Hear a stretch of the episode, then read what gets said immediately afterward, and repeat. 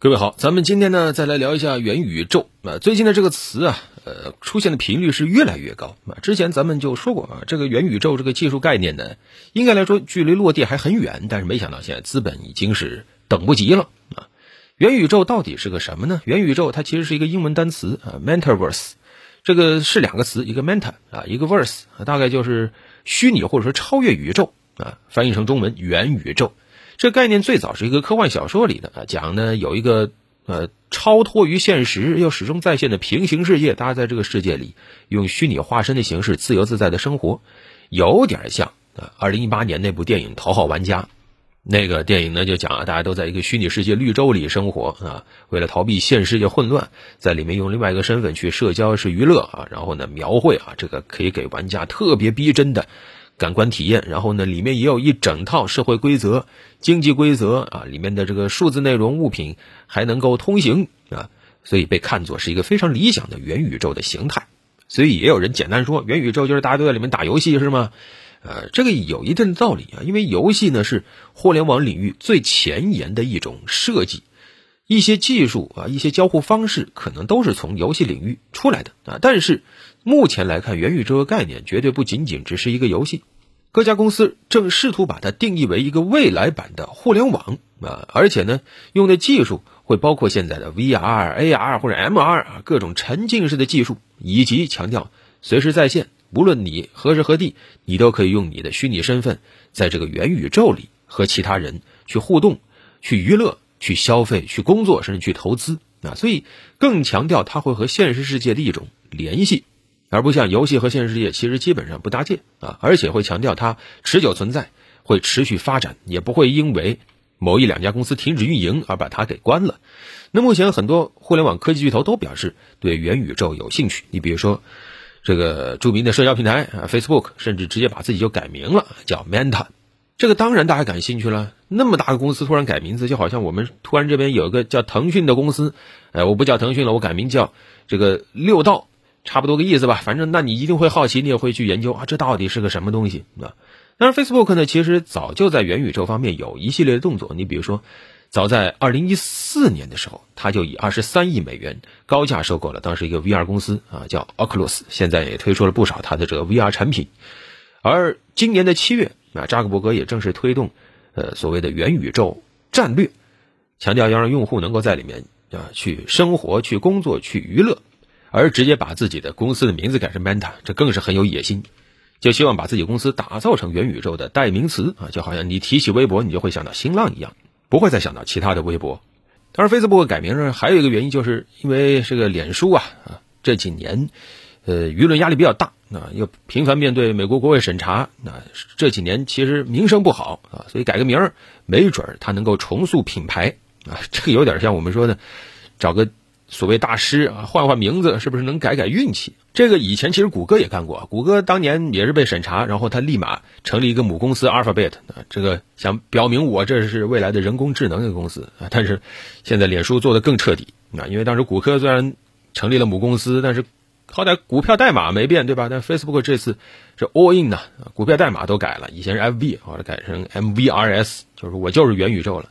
可见他是既想改名换运，也是真的啊，看准了元宇宙啊。那 Facebook 行动了，其他的一些互联网公司也在行动，比如说微软也公布了自己的元宇宙计划。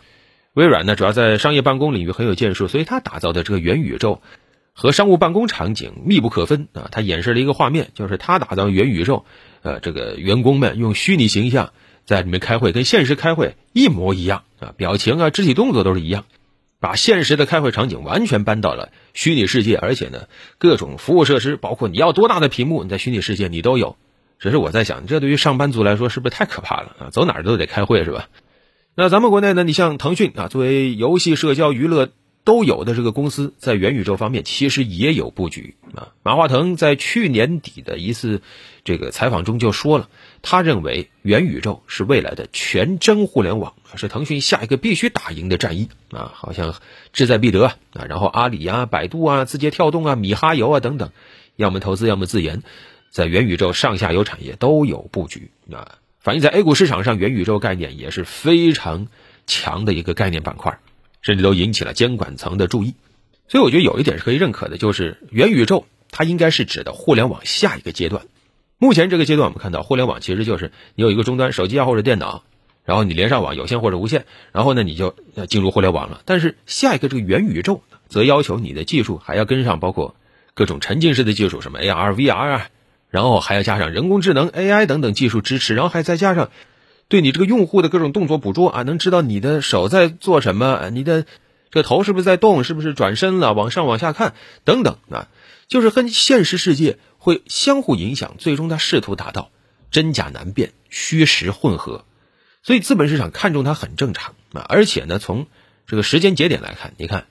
去年的这场新冠疫情，已经让很多真实场景都不得不搬到网上。你包括上课，包括一些发布会，包括一些演唱会、毕业典礼，通通都搬到虚拟世界了啊。只是有的时候表达形式还不太好，那这个时候实际上就意味着很多场景是可以往数字化。迁移的，所需要的就是把技术短板补上。而从技术因素来看，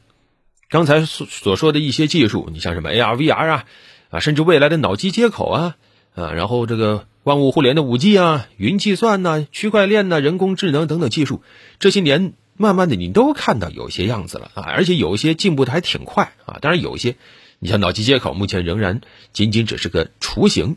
但是就是刚才说的元宇宙所需的一些技术基础啊。目前都已经有了，剩下的只进一步往这个方向去进步，把体验补足就行了。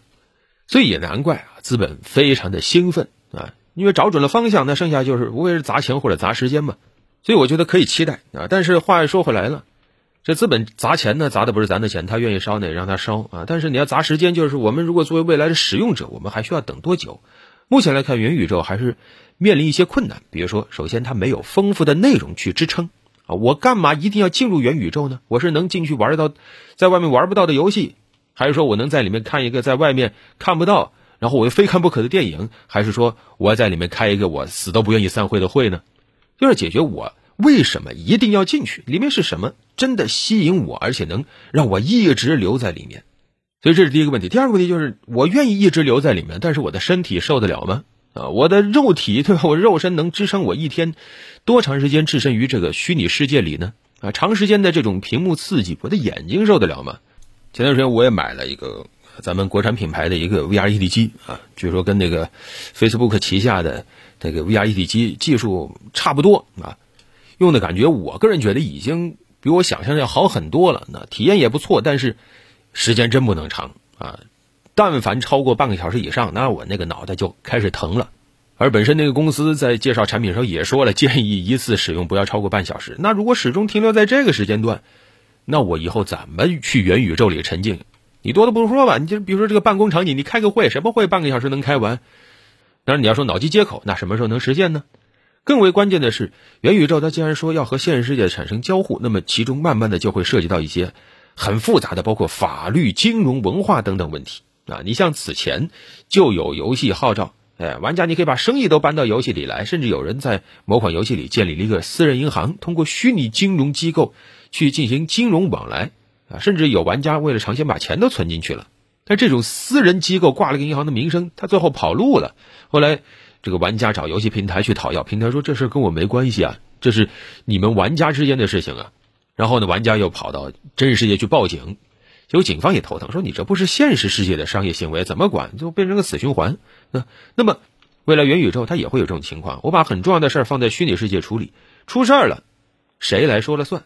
怎么去监督它执行？这些目前都还是未知数啊。但很显然，这些互联网巨头目前都觉得这不是事儿，他们有钱，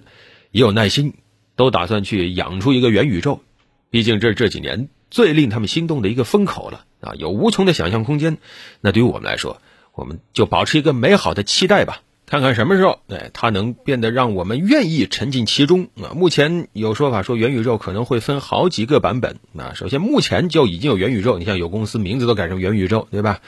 呃，你可以不喜欢它的名字，但反正它只要能得到资本的认可，他能挣到钱，他市值几百亿、几千亿，啊，那也由他，那是他的本事。这是目前的元宇宙。然后呢，就是一个发展中的元宇宙，啊。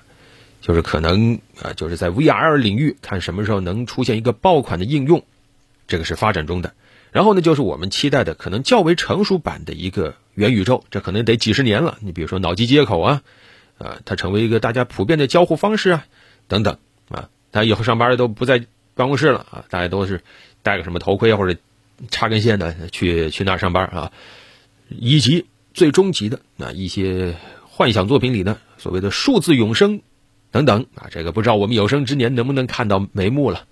这个咱们就尽情畅想吧。啊，但是另一方面，就投资就还是要谨慎，毕竟靠讲故事割韭菜的事儿，咱在现实世界可是见多了。好了，本期就聊这么多。